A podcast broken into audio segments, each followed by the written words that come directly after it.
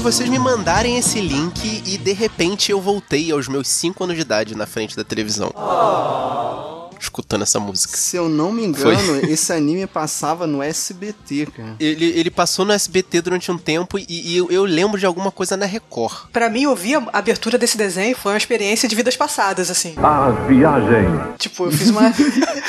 eu retrocedi, cara. Eu ouvi, tipo, cavou uma parada do fundo do meu subconsciente e eu comecei a cantar Rei Arthur. Na, na, na, mas engraçado que eu tenho uma história que me traumatizou desse anime. What are you saying? Agora, vendo a abertura, tem um garotinho, né? Que deve ser o mascote da turma e tal. Uhum. E eu lembro que ele fala assim: eles entram num castelo, o grupo todo, e a mesa tá posta. Aí eles ficam bolados assim: porra, a gente vai comer, se a comida tiver envenenada, não sei o quê. Aí o garotinho: não, eu provo tudo aqui e vocês esperam. Se eu não morrer, vocês podem comer. É o quê? Cara, como assim? Cara? Isso era um desenho para criança, cara.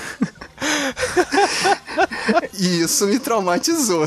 Por que, que, você acha que eles andavam com mascote? Era justamente para isso, cara. Eu não sei realmente se a história foi essa, mas é essa lembrança que eu tenho. Graças a esse desenho, cara, começou a minha obsessão com o Rei Arthur. Tipo assim, quando eu era criança, era Rei Arthur e Superman. Tipo, eram as duas coisas que eu adorava e era obcecada ver os filmes do Superman e coisas do Rei Arthur, assim. Vi o anime, depois eu comecei, quando eu fiquei mais velha, comecei a ler os livros. E qual livro que você lembra, assim, de primeira? De cara, eu lembro do, do Corno uhum. e Brumas de Avalon. Acho que eu li Brumas antes do Corno. Eu tenho uma historinha com Brumas de Avalon também. Senta que lá vem a história.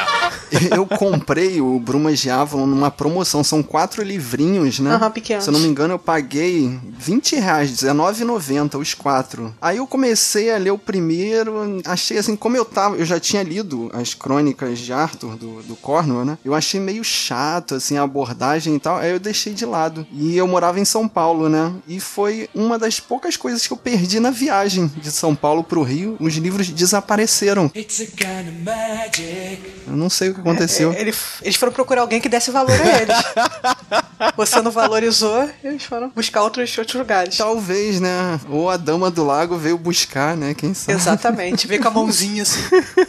Pegou. A história de livro do Arthur que eu abandonei tem um livro chamado Tristan, que a história do Tristan e Isolda é uma side quest do, da história do, do Rei Arthur, entendeu? É uma história que corre paralela, assim. E é uma história muito triste e muito, muito deprê. E assim, o personagem é muito triste, muito deprê. O Tristão, logo vem o nome, né?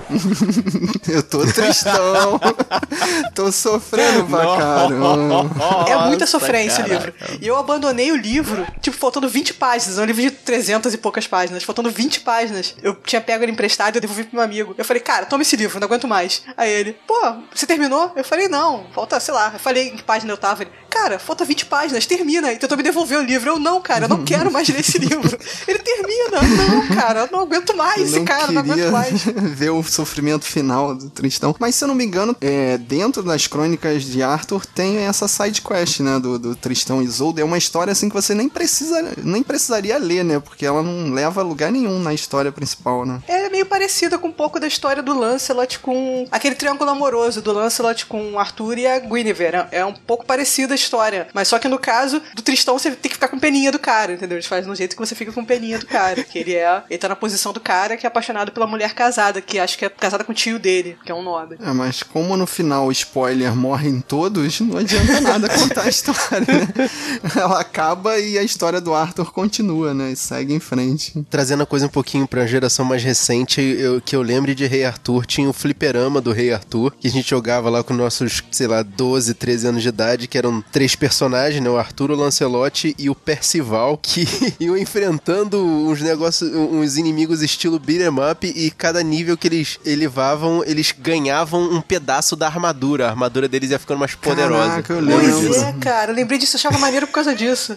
Você ia passando de fase e ganhando armadura. Dando upgrade, né? E enfiando ficha, né? Porque era impossível passar por chefões sem, sem colocar, sem perder vida, né? Era, cada fase era uma ficha. That is so unfair! E vocês me lembraram também que tem um pouquinho dessas lendas arturianas no Indiana Jones, né? Indiana Jones é a última cruzada, sim. Inclusive tem o Rei Arthur no Indiana Jones e a última cruzada. É o pai dele.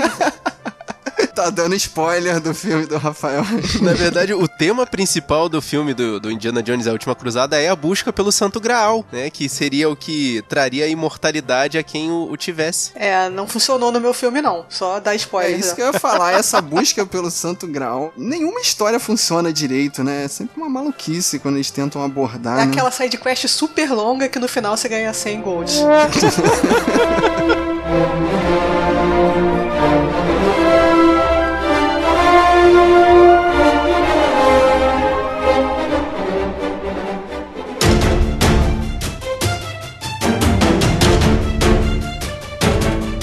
Guerreiros em Guarda. Eu sou o Marcos Moreira. Eu sou Rafael Mota. Eu sou Thaís Freitas. E eu sou o Fábio Moreira. E esse é o Sabrina Nós Podcast.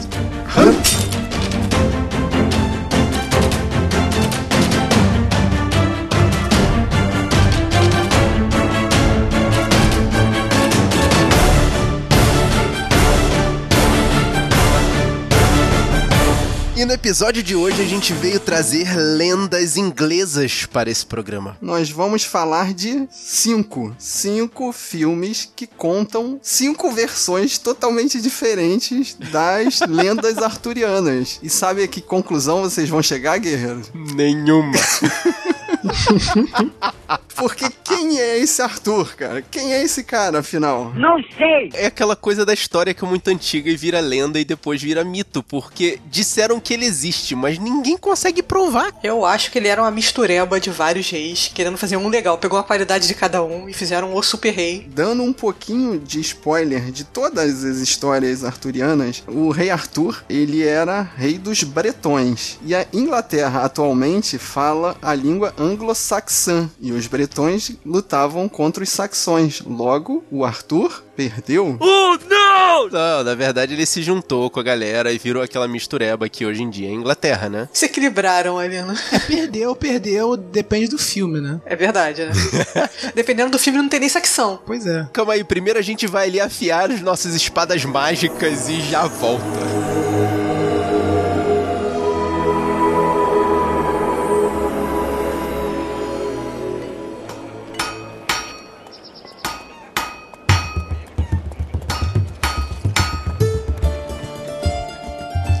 Começando afiando, estamos aqui na nossa área de avisos. Se você está preocupado se vai rolar spoilers dos filmes antigos do Rei Arthur, sim, guerreiro. Vai rolar spoiler. Sim. Excetuando o filme novo do Guy Ritchie, todos os outros a gente fala partes importantes. Então é por sua conta e risco. Mas tem filme da década de 60, do- da década de 80, então é falta de vergonha na cara, né?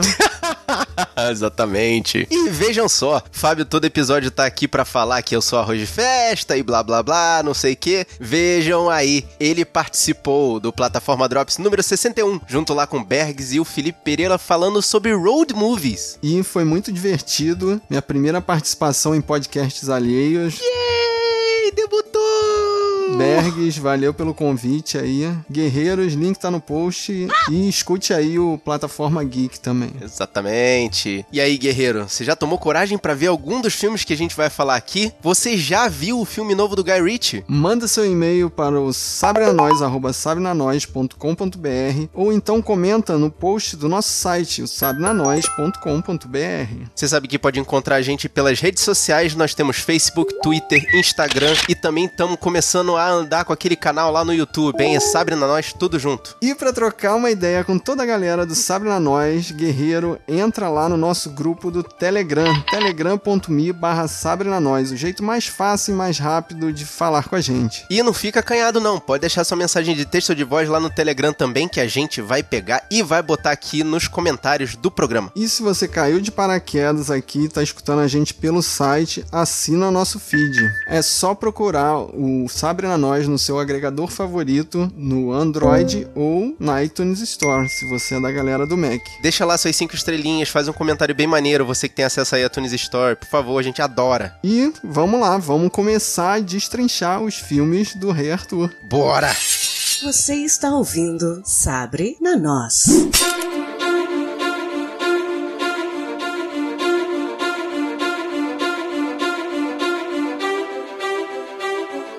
O primeiro filme que a gente vai falar é o de 1963, A Espada Era Lei. Bem, meu nome é Merlin. Então vamos, jovem, quem é você? O meu nome é Arthur, mas todos me chamam de What? Oh, Filme da Disney, animação. É o último filme que tem a mão do Walt Disney. Ele já tava meio doente, assim. Foi o último filme que foi produzido com ele em vida. E você já começa a perceber nessa animação a decadência da, dos estúdios, porque começa aquela cópia de frames, aquela reciclagem. Tem frame repetido? Tem, tem. Eu não tô lembrado. Eu, eu vi esse filme muito de passagem. Então, a primeira lembrança que eu tenho desse filme é que eu vi um- uma espécie de. Não é curta. Foi retirado uma parte do filme, que é a parte mais bacana que tem, que é a luta do Merlin com a Madame Mim, em que eles, eles duelam e eles só podem se transformar em animais. E lógico, eles trapaceiam e tal. É engraçado essa parte. O filme todo ele pode ser recortado assim como esquetes. Ele não tem uma, uma linha cronológica certinha. E o interessante, assim, prestando atenção, é que você vê que o, o Arthur nesse filme ele é muito chato. Ele é um personagem bobo, assim, não evolui. Na história é mais ou menos assim, é como se ele fosse a Cinderela, a gata borralheira, assim, que ele trabalha na casa do- dos pais adotivos dele e lá no final ele tira a espada da pedra. Tipo, ele não faz nada ali no meio campo. Pô, ele ainda é criança ainda, ele tá aprendendo a ser o Arthur, pô. Merlin vai ensinar ele a ser o Arthur. E o Merlin, na história, é meio doido, porque ele, ele é atemporal. Ele vai lá no futuro, ele conta coisas que aconteceram no futuro. Então ele sabe que o Arthur é o rei, né? Mas então ele facilita muito a, a vida do, do Arthur. E o final eu achei assim meio patinho feio. Tipo, ele não faz nada pra virar o rei, né? No final ele esquece a espada do irmão dele, que ele era escudeiro, né? E ele vai lá na pedra e puxa a espada do nada. E é isso aí, né? Ele é rei da Inglaterra. Não, mas calma aí. A história desse filme, se ele tira a espada no final, o que que acontece durante o filme todo? Então, é só um meio que treinamento. A desculpa é um treinamento pro, do Merlin treinando ele pra ser rei. Só que o treinamento dele é transformar ele em animais de maneira que ele consiga resolver os problemas sem, é, sem a guerra. O filme é uma animação da Disney, cara. É, é- é tudo metafórico. E tem uma coruja reclamando o tempo todo. Sidekick. Sim, eu tô vendo a Cuca aqui. A Cuca é, é a Madame Mim transformada em Jacaré, dragão. um rosa. Caraca, eu tô vendo a foto da Madame Mim aqui. É a Madame Mim que ficava junto com a maga patológica da Disney mesmo? Exatamente, a arca inimiga da maga batalógica, pô. Isso aí é um retcon, né? Porque é um personagem retirado de- desse filme que foi acabar no- nos DuckTales, né? No, Ah, multiverso. Nem vem que pra mim é no canônico. Patoverso. Pra mim é né? canônico.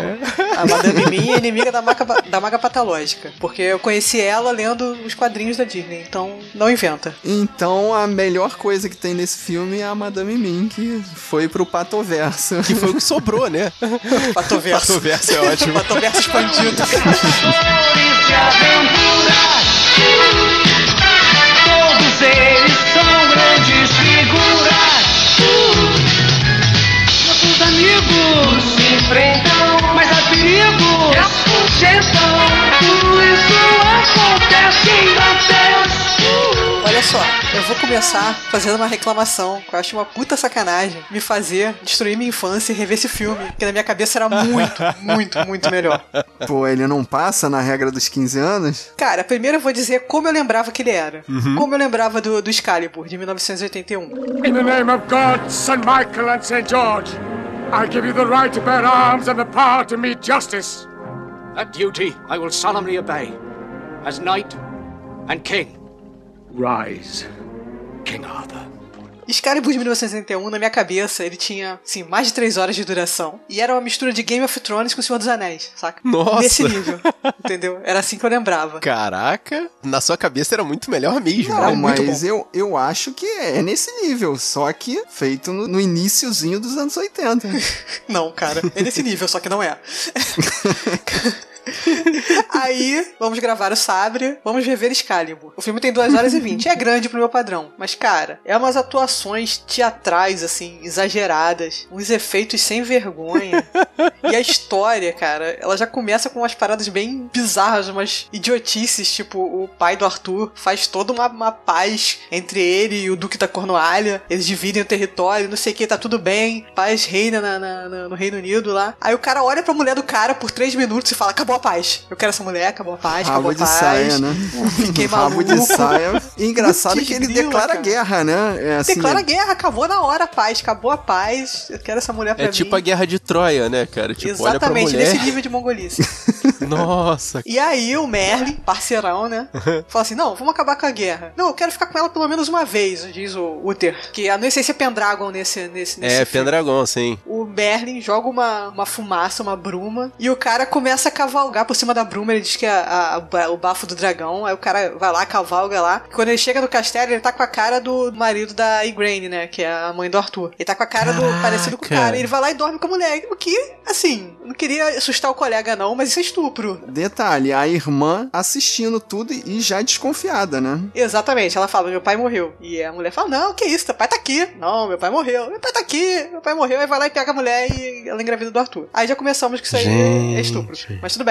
Aí o cara morre na guerra, o Duque da Cornualha. E aí o cara vem, vai lá, toma a mulher pra ele, toma o castelo pra ele. Só que aí ninguém confia mais nele. Isso aí lembra Game of Thrones dos Frey, que ninguém confia mais nele depois que fizeram a traição. Então não dá pro cara ser rei. Aí na primeira saída que ele faz, que ele vai atrás do Arthur, porque o Merlin pegou a criança pra criar, porque viu que ele não ia conseguir fazer um rei, não seria um rei bom o suficiente. Ele sai, e aí os caras já estão esperando na emboscada, já pega ele na porrada e ele já, já cai ali. Aí ele enfia a espada na pedra, pra quando vier o próximo rei, que seria o Arthur. Aí começa errado com essa história do Stu. Beleza. É a história, cara. É a, é a realidade. não, cara. nada de beleza, mas tudo bem. Passamos pra frente. E o, e o engraçado é que o ritmo desse filme é frenético, né? Tipo, isso que você falou são 20 minutos de filme e já passaram aí o quê? 30 anos de história. São cortes muito, muito, muito bruscos, assim. Você vai de uma era pra outra, assim. Corte de 10 anos, assim. De uma parada pra outra. É, porque começa o Arthur garoto, depois o Arthur já tá grisalho, e aí... Mas assim, o que eu posso destacar aqui são alguns atores no começo de carreira, assim. É, eu tô vendo isso, cara. A escalação do elenco Exatamente. tem. Ellen Mirren Meu Deus. fazendo a A Morgana. Helen Mirren. Tchutchuca, Filé. novinha, filé. Nunca pensei que eu ia falar isso da, linda, mulher- cara, da Ellen Mirren na minha vida. Foi até meio perturbador isso. Porque a Ellen Mirren é a avó, cara. Ela é a avó de alguém. E tem Patrick Stewart Careca. fazendo o pai da Guinevere. Ele já era careca naquela época. Cara, sempre, o cara cara, nasceu sempre. assim. Nasceu nunca mais, nunca teve cabelo. Nunca teve cabelo na vida. E o Liam Neeson atuando muito mal, uma das piores atuações que eu já vi na Liam Neeson na vida. Ô, mas pera aí, começo de carreira, vai, Thaís. Perdoa aí. Ah, ele podia mandar um busca implacável lá, né, cara? Chegar pro Lancelot, perder o Playboy. I will find you and I will kill you. Exatamente, cara. Lancelot ia tremer na base e ia desistir do desafio na hora. Caraca, e o Uther, o Uther Pendragon é feito pelo Gabriel Byrne, cara, que também fez um monte de papel. Já foi padre, já foi o diabo, já foi gente, cara. Então, mas o, o Liam Neeson nessa história que é o invejoso, né? Que ele que fica falando pro Arthur, ah, Arthur, estão comendo tua mulher, estão comendo tua mulher, abre o olho, abre o olho. Invejoso amigo? Porque se realmente estavam comendo a mulher dele, tipo, sei lá, né? Mas ele é um intriguento, né? Tipo, o Lancelot tava fazendo a parada direita ali, na moita. Ah, aí- até não fazer mais. né? Que aí tem aquela cena, que é o auge da atuação, aquela cena clássica do Lancelot com a Guinevere na floresta. Consumaram o amor deles, o Arthur vai lá, pega os dois. No auge da raiva, ele crava a espada na- entre os dois. Aí Lancelot acorda peladão, vê a espada, corta a mão e grita a célebre frase: Um rei sem espada, um país sem rei. Sai correndo peladão pela floresta e deixa a Guinevere sozinha lá e nunca mais se vê. Caraca, que absurdo. Como assim? É porque o Arthur não teve coragem de matar os dois, né? E deixou a espada dele lá pra mostrar que sabia, né? Da traição dos dois, né? E aí o Arthur fica doente na história, não tem uma maluquice dessa também? ele fica doente depois que. É... Aí depois dos... começamos com o estupro, no meio nós temos o incesto, tá? Sim, também é um estupro! sim. Opa! Porque aquela, aquela garotinha que assistiu a consumação do estupro resolveu fazer o incesto com o irmão, né? Que A galera é bem, é bem idade Ela- média mesmo, né, gente? Exatamente. Ela usa o ideia mesmo é feitiço. bem, não, né? é bem Idade Média nos anos 80, né? Idade média dos anos 80. Duas coisas muito Não, ruins. isso tá acontecendo no Game of Thrones agora, cara. É a mesma coisa. A vida como ela é.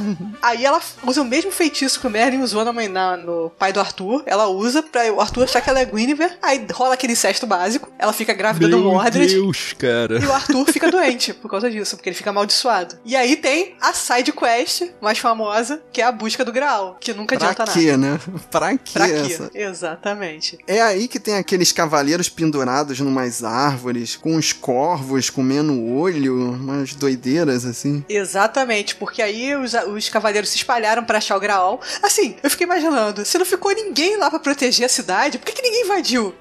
tipo, todos os cavaleiros saíram pra procurar o Graal. E aí a Morgana começou a pegar um por um e aí pendurava na árvore pro corvo comer. E nesse meio tempo aí o Mordred tá crescendo também, né? Porque não Ah, demora é, aí- muito ele vira o conquistador, né? É, tem aqueles cortes, né? Tipo, é um bebezinho, aí corta, moleque de 10 anos, aí corta, já é um cara de 20 anos. Com armadura escrota de 10 anos. Você não comentou, Thaís, sobre as armaduras, né? Brilhosas, lustrando, né? Espelhadas. Você vê de longe, né?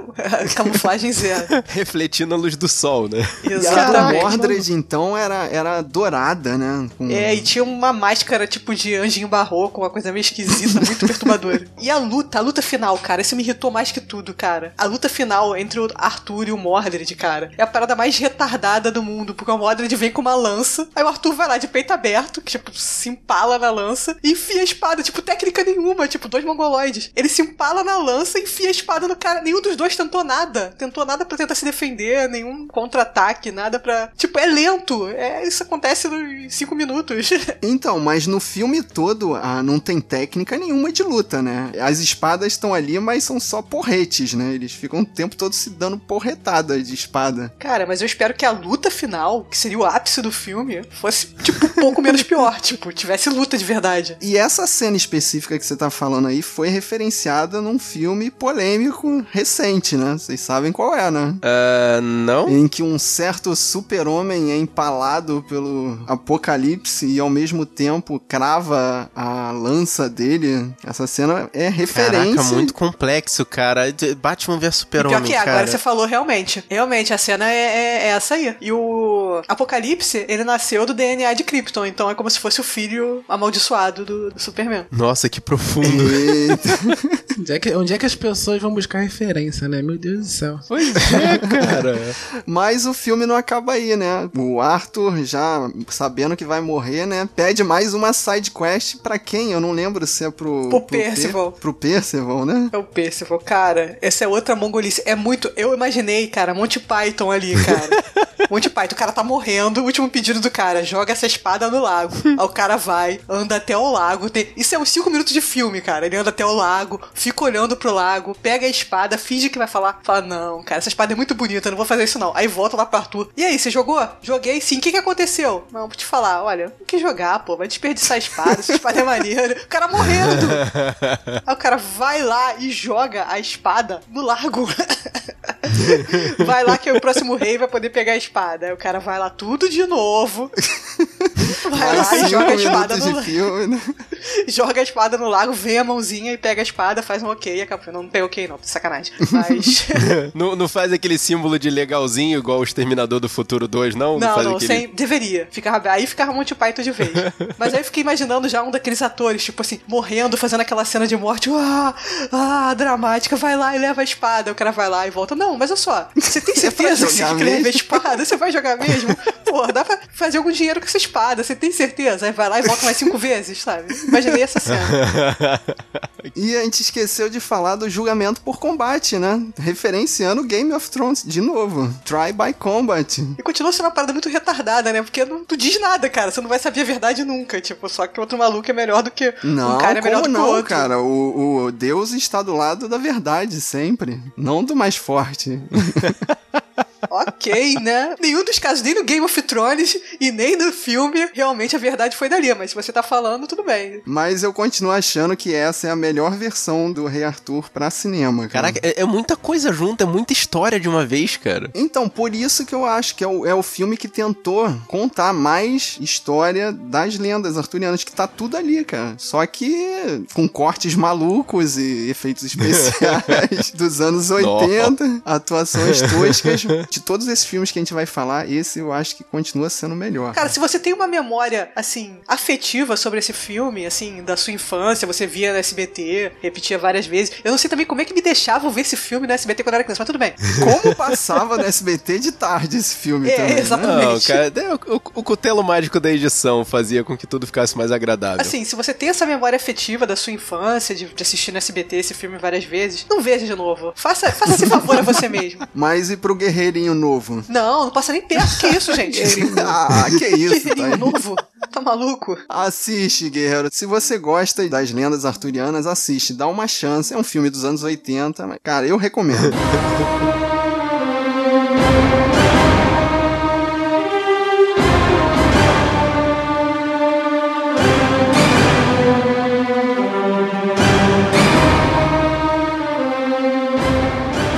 Primeiramente, eu queria falar pra vocês, né, que, tipo, eu não conheço nada das histórias do Rei Arthur. Meu Deus, que herege, cara, que herege. Todas as histórias vocês estão me contando agora, que a lenda do, do, do grau mágico, o lance do, do Merlin. O Merlin, eu não sabia que o Merlin tinha a ver com, tinha a ver com isso. grilo. É porque Millennials só entende de ET Bilu só, cara. ET Bilu pra cá. Pô, mas o ET Bilu ensinou a buscar o conhecimento, Rafa. Você tinha que ter buscado, cara. Pera aí, Rafael, você não conhecia a referência do Indiana Jones com as lendas arturianas também? Sabia que era uma parada medieval, cara, mas que era lance de, de- que tudo era ligado ao lance das lendas arturianas e tal, que tava tudo conectado, eu não sabia disso não. Que vergonha, que E vergonha. esse, filme, e Rafael. esse filme também não ajudou muito. Era pra ter visto esse filme de 81, que ele junta tudo, né? Só que, já que Um compiladão. É o compiladão, né? Porque esse que eu vou falar aqui, né, que é o Lancelot, primeiro cavaleiro né, de 95, I trusted you, loved you, and you betrayed me. I never believed in anything before. But I do believe in Camelot. Ele, ele conta só a parte romântica, né, da história. Tipo, ele é mais a história do Lancelot do que a história do Rei Arthur, né? Mais do Lancelot da, da Guinevere. Guinevere. Guinevere. E dela, né, da Guinevere. É um é romance, né? O filme é mais um romance, não tem nem a parte de magia, não tem o Merlin, não tem tirar a espada da pedra, entendeu? A espada já está lá, todas as espadas são iguais. O filme começa, a história já, já tá. O Arthur já tá estabelecido, né? Sim, sim, sim. Ele já é rei. Ele já é rei, ele tá querendo paz, entendeu? Tanto que tem uma. O filme começa assim, né? Ele mostrando né, nas letras que o, o rei Arthur já, já tá. Passou, já passaram as guerras, o rei agora quer paz, entendeu? Aí depois fala, né, do, do inimigo, no cara que brigou com ele. Não fala por quê, né? Que é o Malagant. Que é um cavaleiro dissidente, né? Da, Que é o cara que quer apagar, é, exatamente, que apagar do, quer passar o paganismo e tal, né? E numa linha você percebe isso lá no final do filme, mas não é por, mas no, no restante do filme é mesmo porque o cara é inimigo do, do Arthur e acabou, entendeu? Só que lá no final a coisa que tem, que eles jogam é essa, esse lance do paganismo, entendeu? Por isso que eles, que eles destoam de ideia. Mas o filme é, é- é basicamente isso, é a batalha por trás, né? Tem o vilão, né? Que é o, que é o Malagant, só que a maioria do filme é a história de amor do, do Lancelot com a, com a Guinevere. Ou seja, eles tentando romantizar a furada de olho do Lancelot com a Guinevere. Exato, e tenta exatamente, o filme tenta rom- Não, romantizar e, isso. e eles conseguem brilhantemente, né? Porque quem é o Lancelot? É o Porque Richard os, atores, Gere, né? os atores são muito bons, cara. Os atores são muito. O filme é ruim, mas os atores são, são muito bons, entendeu? A atriz faz a Guinevere, a, a Julia Ormond, o, o Richard Gere. E Sean- Sean Connery, vocês, né? Todo mundo já conhece, né? São atores muito bons. Tem o cara que faz o Malaga, né? Que é o Ben Cross, entendeu? Ele tá muito bem também. E tem o cara, né? Um dos caras, do, um dos Sirs lá da Távola Redonda. Quem faz é o Liam Cunningham, que é o. faz um personagem no Game of Thrones também, né? Esses, esses caras do Game of Thrones estão tudo quanto é filme, né, cara? Eu já falo pra vocês, cara, que no Reino Unido só tem seis atores, cara, e eles ficam revezando. Exato. Eu vi um filme britânico há pouco tempo e tinha uma atriz do Game of Thrones também. Eu, caramba, olha ela aí. Em todos os filmes, né? Mas o, essa, essa história é assim, né? Tipo, ela começa lá, né, com a Guinevere lá no, no- no país dela, né? Que faz parte do, do, desse, todo esse reinado, né? Junto de os países que são protegidos também por Camelot. E ela vai pra lá justamente pra poder. Ela vai se casar com ele, né? Querendo que querendo proteção pro país dela, né? Que é o, o país é Lyonese, nome. É, Li- é Leon, Leon com maionese, Lyonese. E ela fica no dilema, né? Exato. Se vai se casar por política ou por amor, né? Porque Exatamente. ela só bate o olho no Richard Gere e gama, né? Porque no caminho, no caminho, quando ela tá indo pra lá, né, pra, pra Camelot, tem uma meio, meio que uma emboscada, né? E ela vai e ela, e ela conhece o Richard Gere, né? Que salva ela e tal, né? Também tem um lance. não- ela não é tão donzela em perigo assim, não, entendeu? Ela, ela faz parte da ação ali, legal, né? Ela começa um jogando bola, jogando futebol medieval. É muito é engraçado essa cena. Ela tá jogando futebol, cara. Por isso que a personagem me conquistou de Como início, assim. assim? E aí ela participa da ação, né, no, no, no filme em algumas partes, né, mas pro final, assim, ela, ela meio que vira donzela em perigo mesmo. Mas o, ela conhece o personagem, o, Lancelot, né, que é o personagem do Richard Gere nessa emboscada que tem, né, e aí ela, os dois se apaixonam e tal, né, e ficam até o final do filme apaixonados, né. Mas o, o Arthur, né, ele já fala pra ela, né, que ela não precisa se casar com ele pra, em troca de proteção, né, que ele já vai proteger é, Leonice sem, sem, sem precisar disso. E ele, já- ele pergunta pra ela, né, você quer desfazer do casamento, você quer, né, acabar com isso? E ela, não, não, eu vou, vou me casar com você. Caraca, ele, ele é corno convencido, assim, tipo, é corno manso mesmo, Eu né? não sei se cara? ele sabia. Na época, isso foi uma das críticas, né? Você imagina o Sean Connery, o 007, o James Bond, sendo corno manso, é, mesmo que seja pro Richard Gere, Pô, né? mas pera aí, ele tá perdendo pro Richard Gere, que é o Zé Maier americano, né, cara? É um cara com, com poder de encanto, né? Nada eu podia fazer, nada podia fazer nesse caso. Ele levanta as mãos, é, realmente, perdi Playboy, isso aí. O Richard Gere é o cabelo de Tarzan. Hein, Rafael? E tem uma cena também, é, Olimpíadas do Faustão, né? Que você não comentou, que é show-off do Lancelot. Caramba, tem uma festa, né, no meio da, no meio de Camelot, né, e é pra poder anunciar, né, a nova, o cabrão anunciar o casamento e tal, e tem essa, essa, meio que uma gincana no meio, né, que tem espadas, bolas que, que, bate na pessoa e tal, e o Lancelot vai lá, o Gere vai lá pra, né, pra tentar, e o prêmio, né, e é um beijo da rainha, né, da nova rainha, ele consegue passar, né, claro, só que quando chega junto, junto dela, ela, ela, ele fala que não, que não quer, que vai desonrar e tal, ele manda todo esse papo, mas ele, tipo, ele, quando os dois se conheceram, ele deu um mó beijão nela, tipo, roubou o beijo dela, nem conhecia ele direito no início do filme. Gente, bateu a paixão, já era. Mas ali no finalzinho do filme, eu, eu achei que pegou muito leve, né? Porque eles só se beijam, né? E o Arthur entra logo na, na hora, né? Que eles, Na hora. eles finalmente vão se entregar, assim, aí ele abre a porta. Cena de novela aquilo, né? Sei lá, pra mim, para mim ele sabia. No filme todo, eu tava assim, meio que, ah, o cara vai ser como um pai pra ela e tal, né, um lance de, vai, vai ser um lance meio assim, e depois vai falar que, ah, não, beleza, pô, eu sei que vocês dois estão apaixonados e tal, vai dar o consentimento. não, isso que acontece, mas eu não. Mas ele fica bolado realmente, né? De fato, ele fica, ele fica chateado lá, né? Que foi traído, ele não sabia mesmo, né? Mas pra mim ele, ele já sabia, né, do lance. É muito novela das oito esse filme, Não, cara. a cena total. Eu chamei, eu chamei a minha mãe pra ver essa cena do, do beijo, da traição e tal, porque foi bem mesmo virada de, de novela. Mas aí o filme dá uma virada, porque eu achei assim, a, a parte da batalha ali, com sérias restrições orçamentárias, bem feita, assim, porque tu acha que o Arthur vai entregar a cidade e tal, e não, né? Ele convoca todo mundo pra quebrar pau lá com. As o- guerras, as cenas de guerra, tem uma cena de guerra que é no escuro, né? Que vem toda a cavalaria, né? De, de Camelot, né? E tal. Uhum. Você só vê a- as partes de metal, assim, dos cavalos e das, e das armaduras, assim, no fundo preto. Aí você vê que vai aumentando, assim, a parte. Você vê o pra você ver o, meio- notar meio que o tamanho da- do exército deles. Pô, é bem maneira essa parte, cara. Até a parte com que os, os exércitos, né? Se encontram, né? E tal, a batalha. A luta, de- a luta de espada, né? Desse filme é bem legal, cara. É muito bem ensaiada, né? Bem melhor que até alguns episódios de Game of Thrones. Né?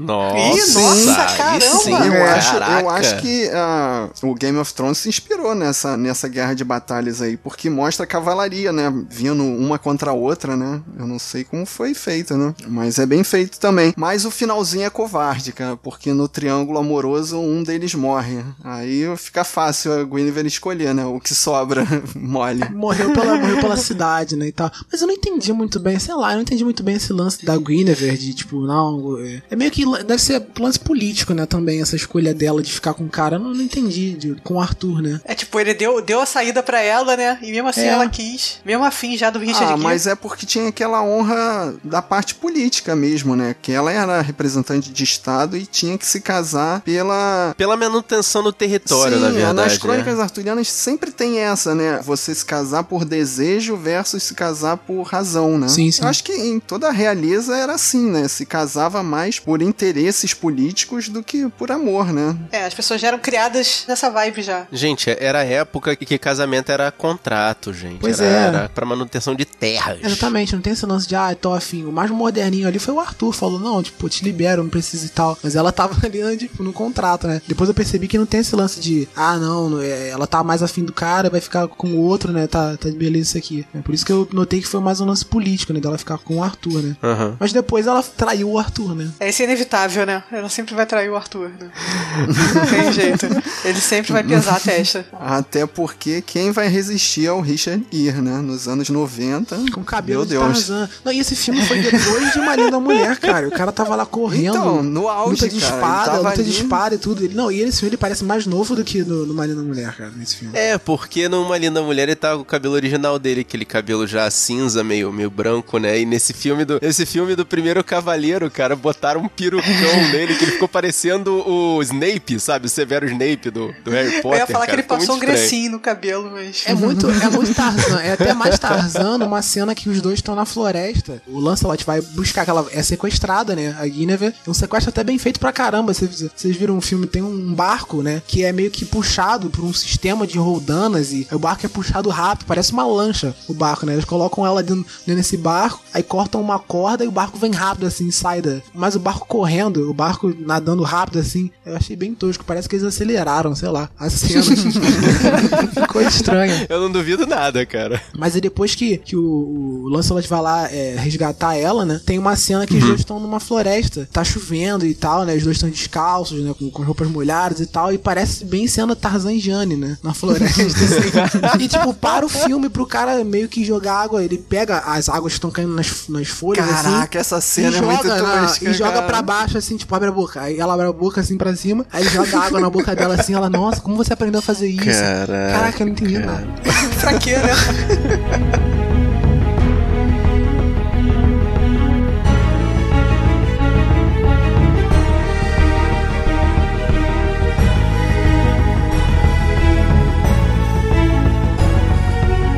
Na minha parte, eu vi o filme de 2004, Rei Arthur.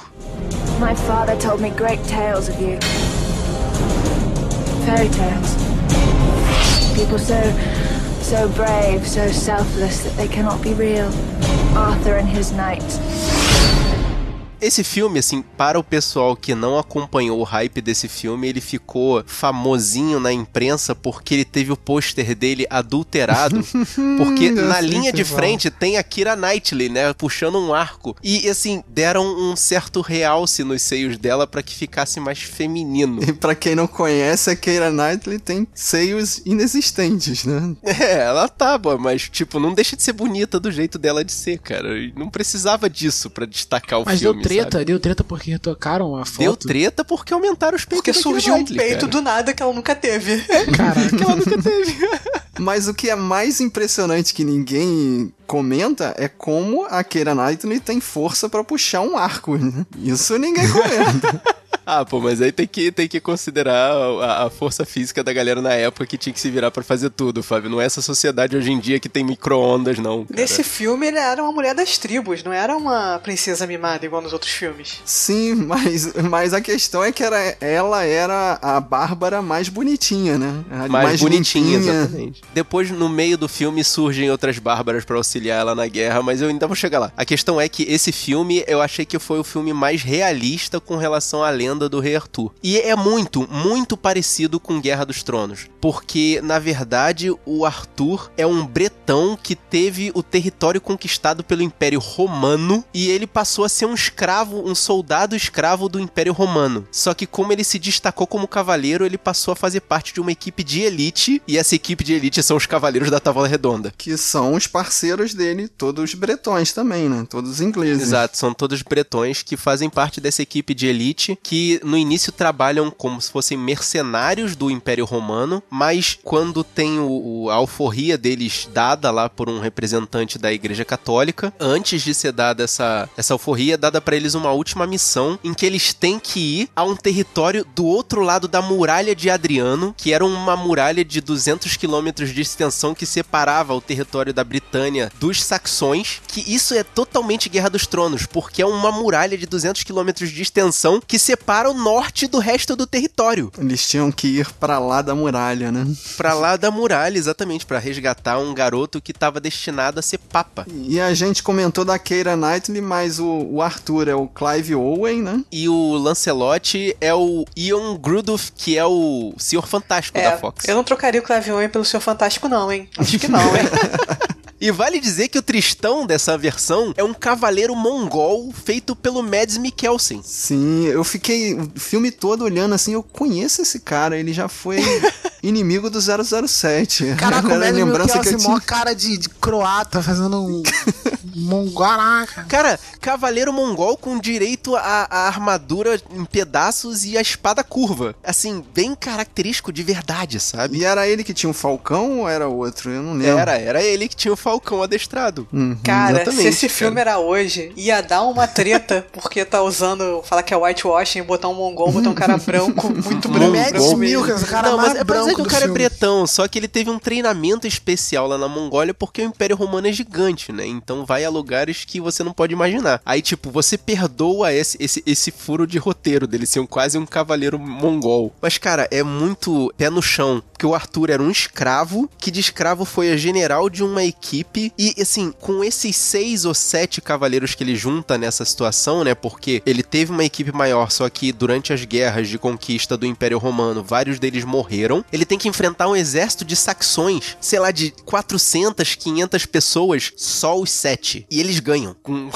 com várias artimanhas muito loucas. Então, né, na cena do lago que você tá falando, né? Não, não é só a- cena do lago. Eu, achei, eu, eu lembro que no trailer eu achava que esse filme era especial, assim, era uma, uma magia. Não, mas deixa eu falar dessa cena do lago, porque eu achava assim, na minha. Eu só tinha assistido uma vez, aí fui assistir agora de novo. E eu lembrava, cara, Aham. eles lutam nesse lago e, e tem um deles que sacrifica e quebra o lago e o exército todo afunda e tal. Aí depois eu parei assim, assistindo a segunda vez. Por que eles não quebraram logo o lago?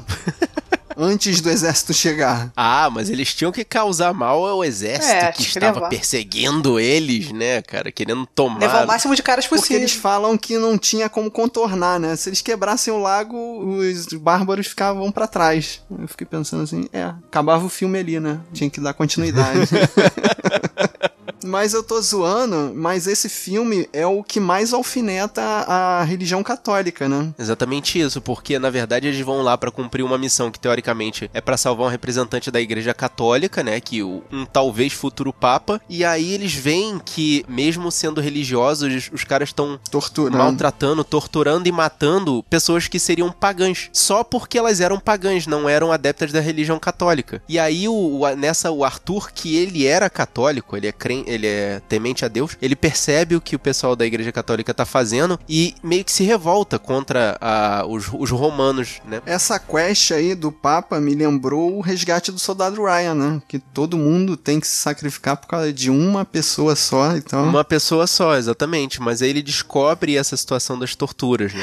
E, ô, Marcos, você pode aproveitar e falar aquela famosa, aquela famosa frase: Tropa de Elite. Com certeza, porque o pessoal, o, o- quando, quando o Arthur fala da missão, o pessoal fala, ó, já falei que vai dar merda isso. Mas mesmo assim ele fala, ó, essa missão aqui é a última pra poder a gente acabar com essa bagaça, vambora. Aí o pessoal, ah, tá, tu vai? Então a gente vai com você, tá bom, mas essa missão aqui não é, não é de Roma, essa missão é sua. E tem que botar na conta do Papa também, cara.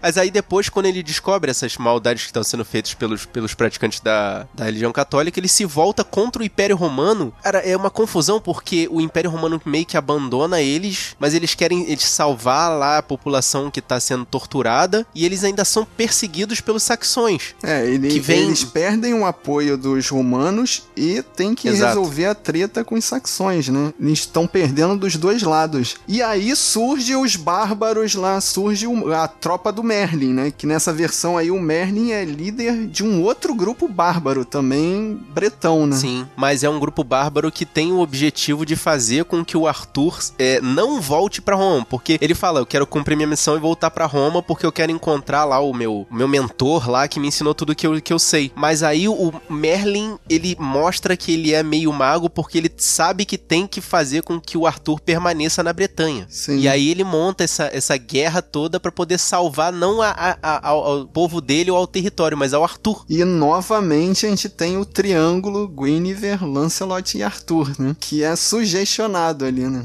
que a Guinevere, ela não é uma princesa, ela é uma pagã desse grupo do Merlin, que tava sendo torturada lá naquela situação lá dos católicos. Então, e o Merlin já Muita tava. confusão junta, cara. Já usou ela pra unir, né? O- os Exatamente. cavaleiros com a, a turma dos bárbaros bretões ali. O que que ela, o que que ela é do Merlin nesse filme? É Da mesma tribo. Ele é, ela é uma bárbara da mes- do mesmo grupo do Merlin. Ela é a Miss Tribo do ano. Mas eu sei que no final das contas eles fazem uma guerra com os bárbaros. E os bárbaros vêm com aqueles exércitos de milhares e eles conseguem juntar a tribo do Merlin com sete cavaleiros bretões e conseguem ganhar a guerra. Claro, né? Porque eles tinham o poder do Merlin e das catapultas também, né? Coloca Aquilo ali, é, aquilo ali demonstra que, ele- que o Merlin não é só um mago, ele é um bom químico também, né? Porque ele bota Bolas as, de as fogo. catapultas com bolas de fogo, exatamente. Gente, Então, a espada é a lei. O Merlin ele vê o futuro. Ele poderia ter aparecido com um tanque ali.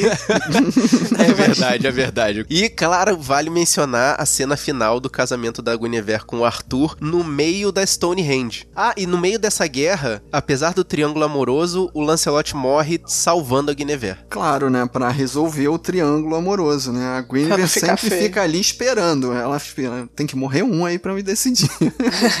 a história sempre é assim. E também tem aquele negócio que o Fábio e a Thaís estavam falando. Nesse filme, a Guinevere, ela não é só uma dama em perigo, ela é uma mulher de atitude. Ela quer pegar o Lancelot, mas ela pega o Arthur. E é ela que pega, porque ela toma atitude. ela quer pegar o Lancelot, mas tava escuro. Ela falou e pegou o autor.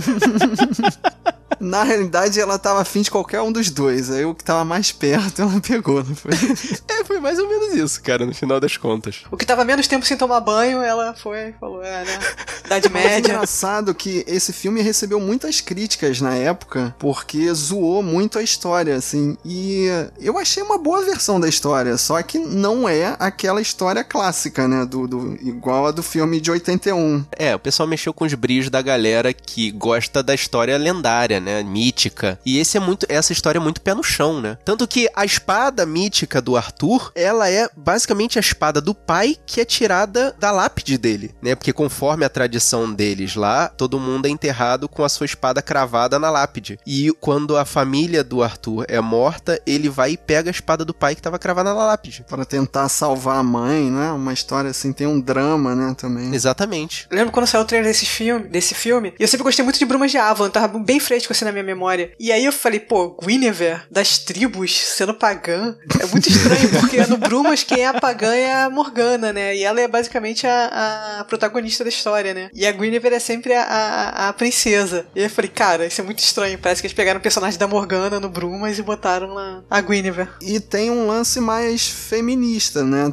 Desse fato dela ser guerreira e de tomar atitude, né? É ela que, Sim. que vai pra cima do Arthur, né? Ela comanda os exércitos dos bretões que tá com Merlin, né? Quem comanda é basicamente ela. É, só é difícil de acreditar que a Keira Knightley com 40 quilos vai fazer frente pra alguém ali no meio da guerra medieval, né? Mas Isso a gente releva, né? Essa versão do Rei Arthur eu não tinha visto antes de para gravar aqui o podcast. E eu acho que ele deve ser visto. É uma boa versão do filme. É mais pé no chão, é mais desconstruindo o, a lenda do Rei Arthur, é. Mas eu acho que ela é bem feita. É- é- eu, acho, eu achei boa. Eu gosto. Eu acho que deve ser vista. Ele tem cara de blockbuster esse filme. Tanto que a cena que foi divulgada pra poder botar no trailer, chamar a galera, foi essa cena do lago, que, é o- que o cara metia o machado no, no chão e o lago abria. Caraca. Esse era o trailer do, do filme. Que é muito bem feito e tal, mas ele podia ter feito isso antes. Com certeza.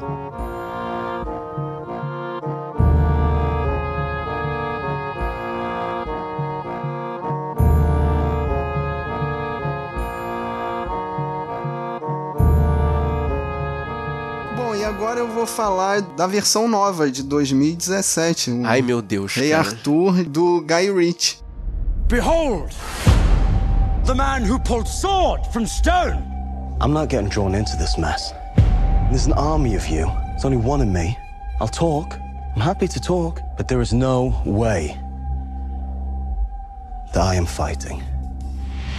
Eu vou tomar cuidado aqui pra não falar spoiler, né? Já que o, o filme é muito recente. Mas assim, saindo do cinema, eu percebi que ele é basicamente um feijão com estrogonofe. Porra, peraí. Cara, feijão com estrogonofe eu gosto, mas assim, como assim Como feijão assim, com estrogonofe? Vai. Assim, todo mundo gosta de feijão e todo mundo gosta de estrogonofe. Mas eu conheço poucas pessoas que comem estrogonofe com feijão. Só o Marcos. Opa, é nóis. É, isso aí. É pra poucos, né? é pra E pouco. esses poucos não pagam filme. Pra quem não conhece o, o Guy Ritchie, ele é muito conhecido por dois filmes, né? O, o Snatch, Porcos e Diamantes, e os Jogos Trapaças e Dois Canos Fumegantes. Se você assistiu os dois filmes, você já sabe mais ou menos o estilo do Guy Ritchie. Ele gosta de fazer um filme tipo Street, Ganga Style, assim, que os personagens são, são gangsters, são da rua, assim. É aquele, é aquele gangster safado, que não, não é aquele... São porradeiros, né? Isso. E a câmera dele é frenética também. Eu não assisti os filmes dele do Sherlock Holmes. Algum de vocês assistiram? Caraca, eu assisti, cara. É- e é frenético Sim, assim. é. É o Sherlock Holmes on drugs, cara. Por isso que eu não Sabe? gostei. Drugs, eu gosto pra assim, caramba do, do- desse estilo dele, mas com o Sherlock Holmes eu não gostei. não. Nossa, com Sherlock Holmes não tem nada a ver, É, né? eu gosto cara? mais quando ele faz isso com, tipo, histórias originais, né? Por isso que eu tô curioso pra ver esse, Uhum. o Rei Arthur, né? Então, mas aí você pega a lenda do Rei Arthur e mistura com esse essa câmera frenética, Esse formato esse, de é, filme, esse né? modo de, de contar a história como se ele fosse um, um cara da rua mesmo. E fica complicado de você achar, é, de você entender como os produtores falaram: não, vamos investir 150 milhões de dólares no filme, vamos investir mais 150 milhões de dólares em marketing e vamos botar no meio dos blockbusters. Caraca, como assim, cara? Cara, o filme tá sendo um fiasco, né? Rendeu 20 milhões de dólares na estreia. Caraca. Meu Deus, Tá cara, sendo meu Deus. o, o fiasco do ano. O Arthur tá sendo feito pelo Charlie Hanna, né? Que é o personagem principal lá do Sons Of Anarchy, né? O Jack Steller, não é? Quem conhece esse ator sabe que ele é um ator limitado, né? ele fez também o Círculo de Fogo. E eu nem lembro direito da cara dele. Eu só lembro dos robôs se porrando com os monstros, O né? problema, o problema do Charlie Hanna é que ele é muito parecido com o Channing Tatum. Ninguém lembra dele direito, né? E também tem o Jude Law fazendo o antagonista do Arthur, né? Ele é aquele aquele vilão canastra, que ele é mal porque é mal. Tipo, ele faz pacto com o demônio porque quer continuar sendo rei. E mata os entes queridos pra ganhar poder. Tipo, o cara é mal feito pica-pau, assim, é um exagero. E assim, a parte streetwise e a parte fantasia, eu até gostei. Eu não gostei do overpower que eles dão na fantasia. Isso me incomodou demais, assim. Como assim? Tem uma cena em que ele tá meio assim com a turma que seria a tábula redonda dele. Que na realidade são os camaradas de. É os colegas de zoeira dele, né? E eles estão cercados e tem a opção de, de descer pelo esgoto. Só que todos eles são orgulhosos e falam: Não, eu não vou descer, eu vou encarar a trupe toda aí. E aí tu fica esperando assim, cara, vai ter um sacrifício aí, tu sabe que o Arthur vai sobrar, mas alguns vão morrer e tal. Ele pega a espada, invoca lá o poder de Excalibur e dá um Sonic Boom e acaba com todo mundo. Acabou aí. Ah, muito bom. Seus problemas se acabaram. Ah, um detalhe que eu não sabia, eu não tinha vi- visto o trailer. O Eric Bana, o cara que fez o primeiro Hulk lá na primeira versão do Hulk, é o pai do Arthur. Ele faz o Uther. Cara, o Uther. Uther. Uther. Ele na cena que vai perder a espada, ele joga a espada pro alto e vira uma pedra e a espada crava nele, cara. Pra tu ter uma noção, cara, é muito Mas o muito quê? E tem aquelas ceninhas que já mostraram também muito no trailer, né? Que o, o Guy Ritchie bota a, a GoPro na cara dos personagens e eles saem correndo por aí, né? Esse, esse filme promete. A gente tem que ver isso, hein, Rafael? A gente, a gente precisa ver isso, cara.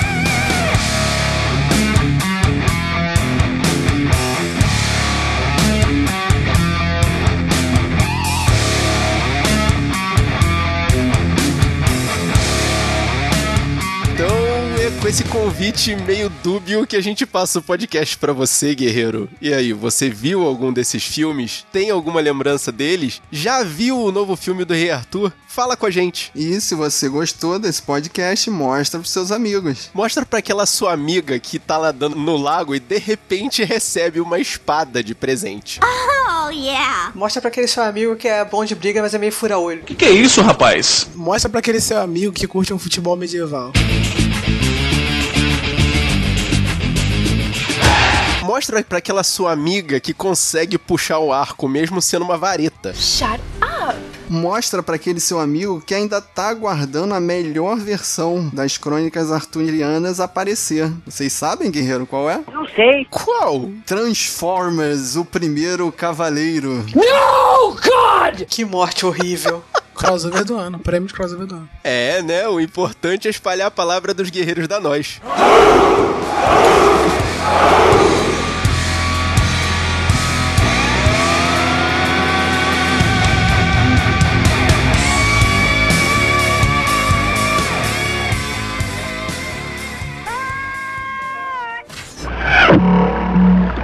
Message for you, sir.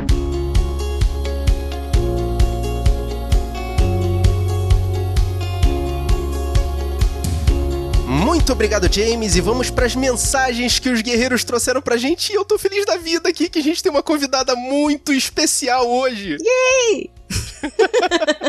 Pode se apresentar, por favor. Olá, pessoal do Sabritos.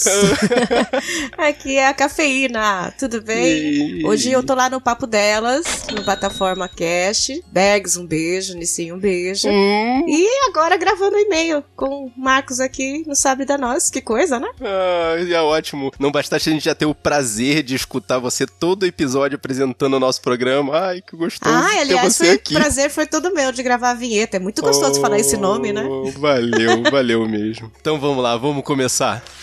Bom, eu tô olhando os comentários aqui, acho que vamos escolher a dedo, né? Olha! No Sabre na Nós, 207 foi do Guardiões da Galáxia. Aliás, vergonha minha que não assisti o filme ainda. Olha, você é um herege! Eu sou uma herege, não devia ter falado isso. Corta, por favor, edição. Nós temos o comentário de, um- do senhor Nissim Lemos. Olha, garoto, garoto batuta. Esse senhor é do Plataforma Cast. Eu já ouvi falar dele. Não sei se vocês conhecem, mas ele escreveu uma coisa que a gente adora em todo podcast. First. Aê, Nissim, Nissim, Nissim, lemos do Brasil!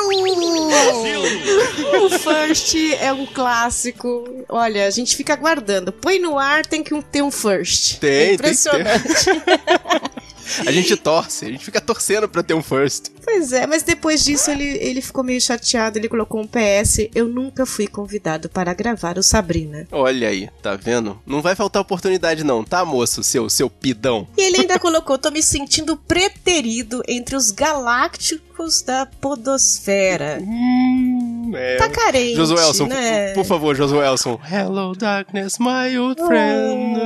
Né? Carentão, né, Nissim? Não, não, não, fica assim, vai ficar tudo bem, tá bom? Eu prometo que um dia, quem sabe. Quem sabe, quem sabe. E eu acho legal que todo mundo que, que faz o carentão no final fala brinks, zoeira. Aham. Mas enfim, no final ele colocou, mandaram muito bem novamente, manos. Ele elogiou, então tá super desculpado. Coloque mais first, que a gente adora first, né? A gente adora, a gente adora mensagens de first, desde que tenha um elogio no final, assim, igual o Nissim mandou. Esse é o roteiro. No mesmo programa, Sabe no Norte 207, o Marcos Alencar, do Leitura Cash, mandou: Olá pessoal, beleza? Curti muito o filme e mesmo dando um tempo para passar aquela sensação de hype pós-filme ou ressaca, risos. Ressaca? É, é, assim, eu não compreendo essa sensação. Porque assim, eu também tenho picos de adrenalina logo que termino o filme e eu faço questão de não fazer, normalmente eu não faria gravações ou vídeos, mas já saiu a nossa análise da Mulher Maravilha no Ai, eu YouTube, vi, né? vocês estavam super eufóricos. Eu, calma, gente. Calma. Pois é, a gente quebrou o protocolo. A gente não costuma sair do cinema direto e falar do filme porque a gente fica daquele jeito. Mas continuando o comentário aqui do Marcos Alencar. Eu ainda não consegui consegui desgostar de muita coisa dessa sequência. Em outras palavras, gostei muito. Sobre as observações de vocês, realmente eu não tinha parado pra pensar no Drax dessa forma. Interessante, é porque a gente falou que o Drax estava um cara assim, ah, solto e todo fanfarrão lá no negócio, mas ele também tinha um lado sério, né? Também puxou aquela emoção assim da galera, né? Ele foi uma boa guia pro filme. Vocês deram um sentido pra ele. Exatamente. Quanto ao que achei ruim, foi a escolha do dublador para o Yondu, que pra mim foi muito mal feita e o fato da Gamora continuar um personagem fraco diferente dos outros. Olha, eu não tive a oportunidade de ver esse filme dublado. Não sei se ainda bem ou que pena. Eu né? nem sabia que as pessoas adultas viam filme dublado. não, pior que tá tendo umas cidades aí que só, só estão recebendo versão dublada desse filme. Quer dizer, sabe, dois sabe filmes, que eu né? reparei isso no cinema? Pra achar um legendado é só horário muito tarde, né? Muito tarde, cara. É, é uma vergonha isso, mas, né? Já que a gente não tem como controlar, né, o pessoal do cinema, Eu vamos gosto, pra frente. eu né? gosto de desenho. Quando, quando é desenho, dublado, eu assisti Angry Birds, eu achei legal e tal. Coraçõezinhos pra você. Eu sou do mesmo, eu sou do seu time. Assim, É. dublado é desenho. Porque também é mais legal porque você começa a ver muita cor, você quer ver tudo. Então é legal, o desenho te, te, te anima, né? Exatamente. Agora, o filme, eu não me acostumei ainda não. é, pois é. E ele termina falando: é isso, guerreiros. Parabéns pelo cast e abraço. Ô, Marcos, abraço. Tudo de bom aí. Ô, sucesso, Marcos, pra você também. Agora nós temos um comentário do Sabre na Nós 208, né? Que foram filmes de 1982, o melhor ano do século 20. Olha aí, caraca, high five, cafeína. o melhor ano de todos os tempos. De todos os tempos. Foi incrível, foi incrível. Teve a melhor seleção, teve. Tudo, tudo foi bem legal. Obrigado. Enfim, eu, eu ouvi esse episódio, achei muito bacana ficar relembrando, né? Os Sessão da Tarde da vida. Nossa, E temos total. aqui um comentário do senhor William de Souza, do Will Who Cast. Não, não, não. Tem que falar do jeito que você fala lá. Tem que ser Will Who Cast. Will Who Cast. tá ótimo. O senhor William de Souza, ele escreveu: Caraca, muito bom. Eu queria complementar aqui sobre o Rambo. Que pessoa aí em 2017 consegue complementar alguma coisa sobre o Rambo, né? Impressionante. Ah, mas sempre existe informação pra poder complementar esses filmes, cara. Cada opinião é única e muito importante. Vai lá. É impressionante. Apesar do livro ser bem mais profundo, acho o filme muito bom. Will, você é desses? Olha, eu, eu, eu tenho uma máxima e eu sempre tive a oportunidade de soltar, eu soltava. O livro é muito melhor. Will, você é desses? Jura? Porque é é impressionante essas pessoas. Você vai assistir um filme. Ah, mas o Ah, livro. Gente, é óbvio que o livro é mais profundo. O livro tem 4.600 páginas de possibilidades, né? O filme não. É, O filme tem que ser compacto. Geralmente é muito difícil você se aprofundar num livro, num filme, né? Ah, não, eu, eu, eu vejo pelo exemplo de Senhor dos Anéis. Se o Peter Jackson conseguiu, qualquer um consegue. Ah, mas aí foram o quê? 8 mil horas de fi- filme? É, mais ou menos. Pois é. Aí ele, ele só fez conseguiu mais ou menos, porque eu ouço um monte de gente também falar o livro é melhor. Porque ele fez 4 mil horas de filme, mas não é o, não é o caso do Rambo, né, Will? Não é o caso do Rambo. E aí, uma coisa que eu concordo, Stallone até que manda bem na atuação, porque ele faz papel de Stallone também, né? Principalmente no final. Eu digo que Ah. no final tem o melhor discurso que o Stallone já fez na historiografia cinematográfica dele. Ai, você acha melhor do que o outro lá? Nossa, antes? total, cara. É o melhor discurso, aquele discurso do- dele falando do amigo dele na guerra. Eu achei lindo e, e totalmente compreensível. Qualquer um que saiba inglês básico já sabe entender. É é difícil entender ele, né? A dicção dele, né? Ele, tem, ele, ele dublado deve ser difícil entender. É, pois é. E eu gostei que o Will deixou uma coisa poética que ele colocou. E a mensagem do filme é poderosa. Algo do tipo: olhe para as coisas terríveis que a guerra faz com as pessoas. E olhe para as coisas terríveis que fazemos com as pessoas que os lutam por nós. Nossa, profundo demais. Eu queria, eu queria uma pausa aqui no- nos comentários pra pensar sobre isso.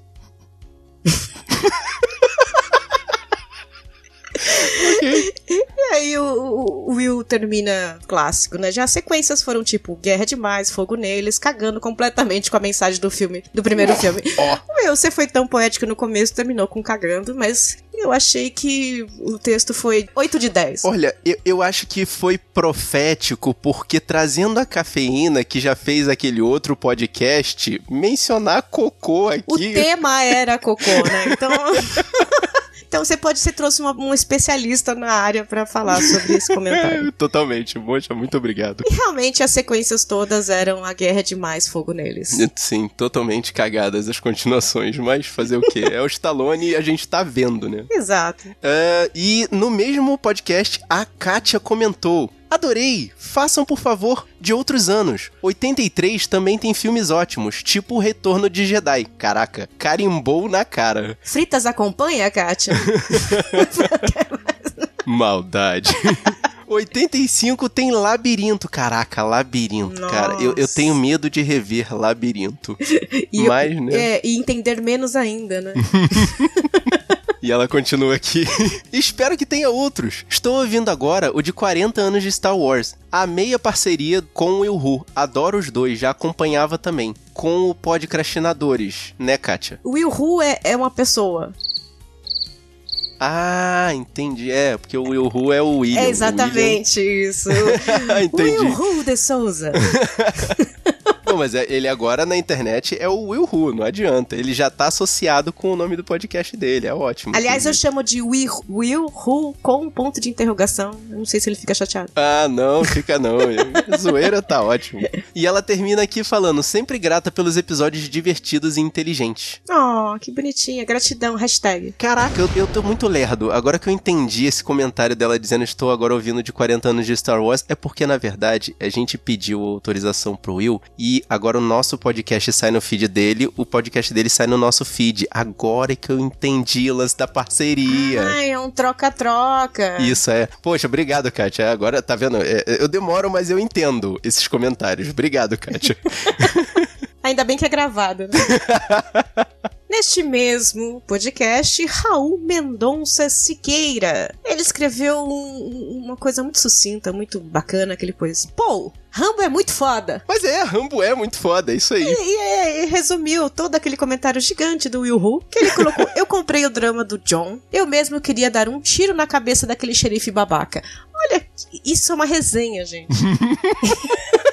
Pô, mas é uma verdade. Você, você teve a oportunidade de rever o Rambo? Não, muito- há muitos anos eu não vejo. Aquele xerife, ele é um xerife babaca, ele só quer tirar o Rambo da cidade porque sim, entendeu? Não, não tem explicação. A palavra xerife já é babaca, né?